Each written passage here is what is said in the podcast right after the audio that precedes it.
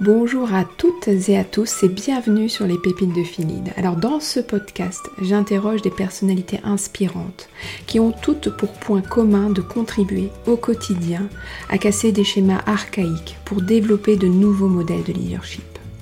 Des acteurs du changement qui sont issus d'univers différents, de petites ou grandes entreprises, de tout secteur d'activité, qu'ils soient dirigeants, managers ou encore experts. Des partages à la fois authentiques, inspirants, mais aussi ancrés dans la réalité pour prendre de la hauteur et vous donner des conseils pratiques que vous pourrez transposer dans votre quotidien. Alors notre fil conducteur, notre particularité sur les pépines de finide, c'est qu'on aborde non seulement les succès, mais aussi ce qui est bien souvent moins évoqué, à savoir les difficultés, les obstacles, encore les échecs. Alors n'hésitez pas à vous abonner à ce podcast et à le partager à vos amis, vos collègues, à tous ceux qui sont concernés par ces sujets, et je sais que vous êtes nombreux. Alors la notion d'échec quand on est entrepreneur, elle est importante, elle existe. Hein. Savoir euh, tomber pour mieux rebondir, se mettre en mode test and learn, euh, est-ce que vous pourriez nous parler de votre meilleur échec? En d'autres termes, euh, l'échec qui vous a fait le plus grandir Alors c'est intéressant et marrant comme question, euh, Sophie, parce que typiquement, je et dans ma manière d'être, de penser tous les jours, je, je, pense très peu à la situation d'échec. Euh, pour moi, c'est plutôt une situation qu'on a moins bien réussi. C'est un projet qu'on a moins bien réussi, mais c'est pas un projet qu'on a raté. Euh, ça, c'est vraiment un peu mon driver, mon driver du, du, du, du quotidien. Et souvent, je fais un, un parallèle avec, bah, est-ce qu'on a un verre à moitié plein ou un verre à moitié vide? Mais à minima, ce verre il est au moins toujours à moitié quelque chose. Il n'est pas vide.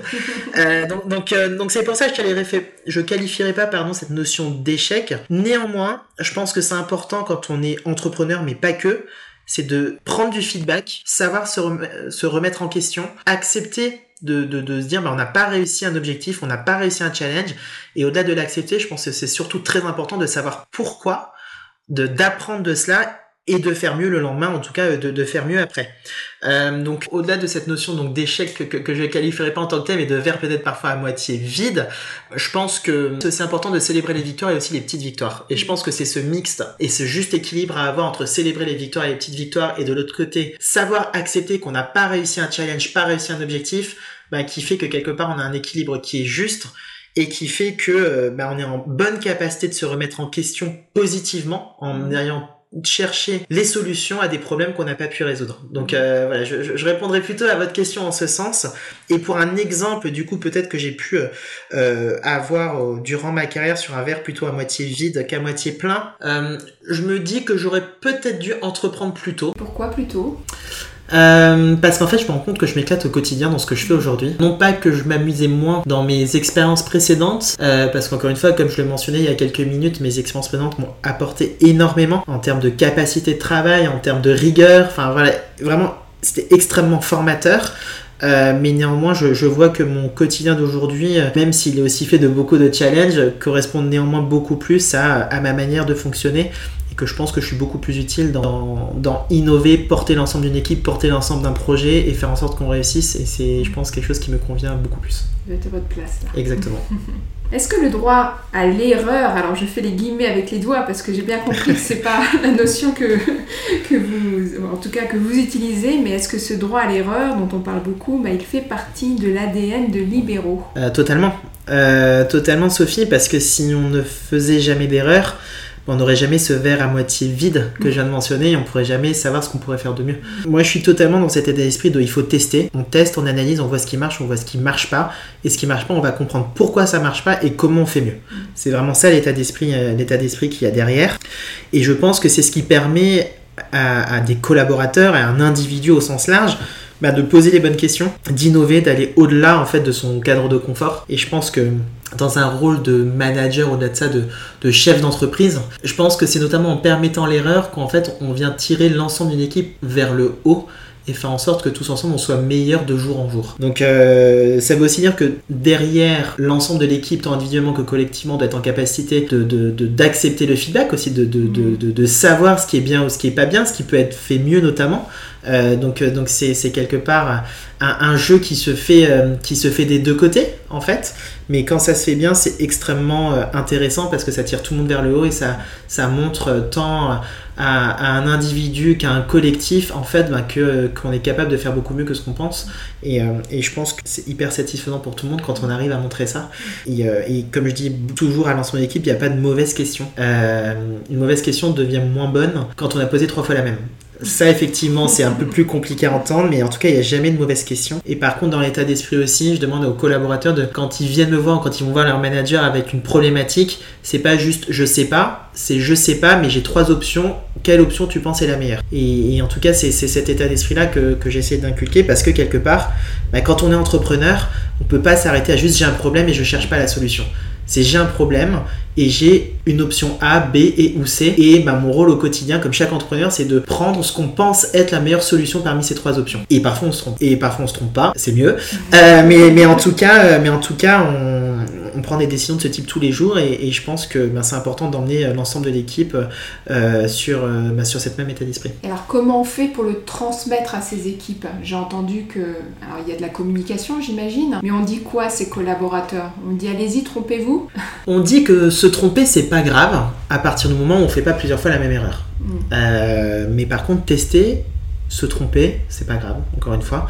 Et je pense que, euh, pour donner un exemple très concret, euh, au, sein de, au sein de l'équipe, on a mis en place la méthodologie des OKR, donc c'est les Objective Key Results, qu'on fait de manière semestrielle, qui sont nos objectifs stratégiques de l'entreprise, donc euh, tous les six mois, sur lesquels, du coup, ben, différentes personnes de l'équipe vont être responsables d'un objectif clé ou d'un résultat clé attendu, au même titre que ça peut être quelqu'un d'autre de la lead team, ou quelqu'un d'autre de l'équipe, ou moi-même sur certains et ben, je pense que c'est aussi important euh, de se dire que même, même soi-même en tant que chef d'entreprise, on n'a peut-être pas atteint tous ses objectifs. Et je pense de montrer aussi au reste de l'équipe ben, qu'on on en est conscient, qu'on n'a parfois pas réalisé un objectif, pas atteint ce qu'on voulait faire, ben, ça montre aussi que, que nul n'est parfait en fait. Euh, mais par contre, quand on a présenté le résultat des OKR et que j'ai présenté par exemple, sur un, élément clé de dire bah, j'ai pas réussi cet objectif-là, bah, je me suis pas arrêté à ça, je dis je l'ai pas réussi, mais parce que ça, ça et ça, et voici comment je vais le résoudre. Et voilà, je pense que c'est vraiment ça qui est important. Donc c'est aussi montrer l'exemple, je pense que c'est clé. Euh, montrer qu'on est disponible, montrer qu'on est à l'écoute. Euh, et je pense que ce, cet état d'esprit-là du droit à l'erreur doit aussi être partagé par les managers aussi au sein de l'équipe, et j'ai la chance que ce soit le cas, euh, nous au, sein, au sein de l'équipe libéraux. Et euh, ben, du coup, cette, cette, cette valeur, cette, cette culture d'entreprise, du coup, se diffuse auprès de chacune des personnes, et on a vraiment l'objectif à ce que, ben, à ce que ça tire l'ensemble de l'équipe vers le haut, et ce qui, je pense, est le cas. Est-ce qu'il y a des personnes qui vous ont inspiré? Dans votre rôle de leader, d'entrepreneur Alors c'est une question qui est pas évidente Sophie, euh, parce que, parce que je, dans, dans mon schéma, dans, dans, mon fonctionnement, je, je, ne suis pas trop du, du, type à, à, à, recalquer un modèle qui a été fait par quelqu'un ou par une autre personne. Euh, donc c'est pour ça que j'aime bien votre question dans le sens c'est effectivement s'inspirer. Euh, s'inspirer de personnes qui ont pu réussir, donc qui ont pu avoir un verre à moitié plein ou d'autres peut-être parfois à moitié vide. Euh, encore une fois, euh, et oui, il peut y avoir, il peut y avoir plein d'exemples qui sont, qui sont très bons. Que ça soit ben, des entrepreneurs. Jolie, par exemple, a un très bon exemple, même si dans, dans, le, même, dans, le, même, dans le même secteur que nous. On peut avoir des, des, personnes comme Pauline Legnaud qui a fait, qui a fait Gémio, qui a fait un podcast d'ailleurs que, que, que j'écoute assez régulièrement. on peut penser à, à, à d'autres personnes qui, qui, ont vision très forte et qu'ils n'ont jamais lâché. Donc on peut penser à des licornes françaises et ou aux US euh, qu'on peut, euh, qu'on peut, dont on peut entendre régulièrement, que ce soit des Airbnb, des Uber, des Booking ou autres. Forcément, il y a un côté inspirationnel derrière tout ça. Euh, et j'aime bien aussi souvent m'inspirer euh, de sportifs ou d'athlètes de haut niveau. Mm. Euh, pense euh, par exemple à des gens qui ont fait la traversée de l'Atlantique ou le tour du monde en bateau. J'avais écouté d'ailleurs Clarisse Kremer ou, ou, ou d'autres personnes qui par exemple ont gravi l'Everest ou le Mont Blanc ou, ou, ce type de situation parce que je trouve que c'est des très beaux exemples qui montrent notamment qu'on n'a rien sans rien et que souvent l'effort être assidu, la rigueur et le travail payent. Euh, et je pense que c'est euh, quelque chose qui fait totalement partie de mes valeurs. Euh, et donc effectivement m'inspirer de tant quelqu'un qui est inspirationnel sur un projet et qui ne lâche jamais jusqu'à arriver au bout, que quelqu'un qui doit euh, travailler dur tous les jours pour arriver à un objectif, ça c'est des choses qui me parlent. Donc je pourrais en avoir plein quelque part des, des exemples, donc c'est pour ça c'est assez dur de vous répondre très précisément, mais en tout cas les éléments clés, les éléments sous-jacents qu'il y a derrière, ça va vraiment être cela. J'ose quand même poser la question si vous avez un ouvrage de chevet, un livre particulier sur le sujet alors du leadership peut-être? Ah, bah, J'ai plusieurs, euh, plusieurs livres, ouvrages, mais pas que quelque part que, que, je lis assez régulièrement. Euh, plus récemment, un exemple euh, d'un livre que j'ai lu euh, qui a été écrit notamment par Audrey Richard, donc co, co-écrivaine du livre qui s'appelle Devenir DRH. Audrey Richard est la, est la présidente de l'ANDRH, donc l'Association nationale des DRH. Euh, pourquoi? Bah Parce que justement, j'ai pas une formation de ressources humaines, euh, je suis pas DRH de formation, et pour autant, comme on n'a pas encore internalisé cette fonction au sein de l'équipe, eh ben, c'est important, je pense, d'avoir euh, des notions clés sur ce métier qui demande des vraies expertises, des vraies compétences spécifiques que je n'avais pas forcément pour autant dans ma boîte à outils initiale, si je reprends votre question de votre question d'avant. Euh, et comme encore une fois, dans mon objectif, c'est-à-dire qu'est-ce que je peux faire de mieux pour l'équipe, tant individuellement que collectivement. je trouvais que, que cette Bible, euh, qui, donne d'ailleurs des cas très concrets, euh, bah, hyper intéressante en tout cas, je m'en inspire pour, pour pas mal de situations.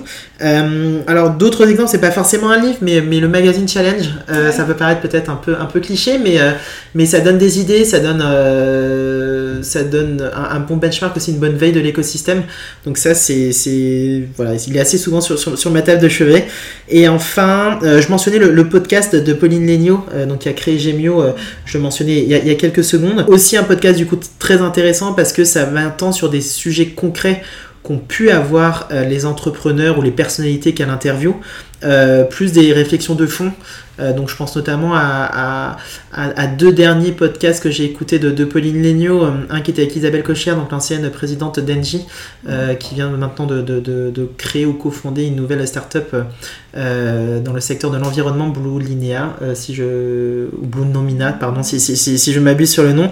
Et un autre exemple avec Gérald Carsanti, qui, est, bah, qui a récemment quitté la présidence de, SAP, mais qui pareil a vécu également beaucoup de situations différentes. Et voilà, ça donne des vrais exemples concrets pour un plus jeune entrepreneur comme moi, euh, pareil, encore une fois, pour, pour, m'enrichir sur des situations que eux ont vécues, sur des décisions qu'ils ont dû prendre, sur des situations qu'ils ont dû gérer avec différentes parties prenantes, que ce soit leurs investisseurs, leurs clients, euh, leurs collaborateurs en interne, euh, leur board.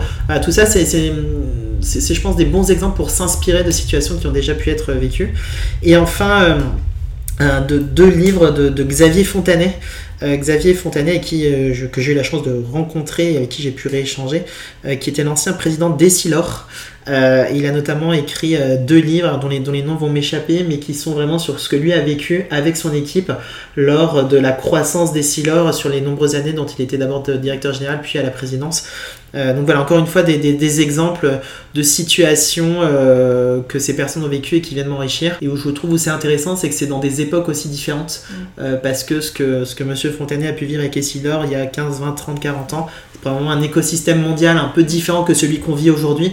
Et je trouve que s'inspirer dans de faits récents que de faits un petit peu plus lointains permet d'avoir des exemples de plus homogènes. On en arrive à la fin de cette interview. J'ai une dernière euh, question. Si vous aviez un take-home message à laisser à nos auditeurs aujourd'hui, euh, le plus concret possible, un conseil, une astuce pour diriger, emmener des équipes efficacement et sereinement, ce serait lequel? Alors, je pense que le, message clé derrière, euh, derrière tout ça, je pense que c'est avant tout d'avoir en tête que, comme j'ai dit à plusieurs reprises lors, lors de notre échange, Sophie, être entrepreneur, c'est un état d'esprit, c'est vraiment quelque chose qu'on a au fond de soi. Ça, je pense que c'est vraiment un élément essentiel pour toutes les personnes qui souhaiteraient se lancer. Enfin, c'est pas anodin, c'est un vrai choix, c'est un vrai engagement euh, du quotidien. Et qu'enfin, le succès et la réussite, ça, ça, tombe rarement du ciel. Euh, et donc, il faut toujours croire en ses projets, en son ambition et être conscient que c'est beaucoup de travail derrière. Euh, donc je pense que c'est quelque chose qu'il ne faut pas minimiser.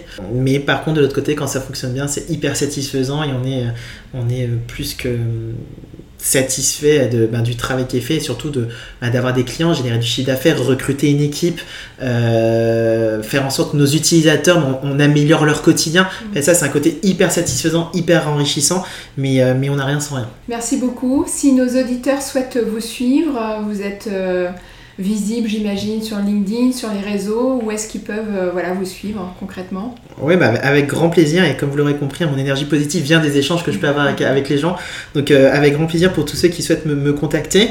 Euh, bah, S'il y en a qui sont intéressés par le projet Libéraux, même par nous rejoindre ou même nous suivre, ils peuvent tant regarder Welcome to the Jungle, ça c'est le, premier élément, ou enfin tout simplement s'abonner à la, à la page Libéraux sur LinkedIn ou enfin m'adresser directement un message sur LinkedIn. Je, réponds normalement à toutes les sollicitations, à tous les messages et je serai ravi, ravi d'y répondre. Puis, ou sinon derrière m'envoyer, m'envoyer un email. On, on, trouve assez facilement mon adresse email, donc ne faut pas hésiter. Merci beaucoup Jean-Christophe. Merci Sophie.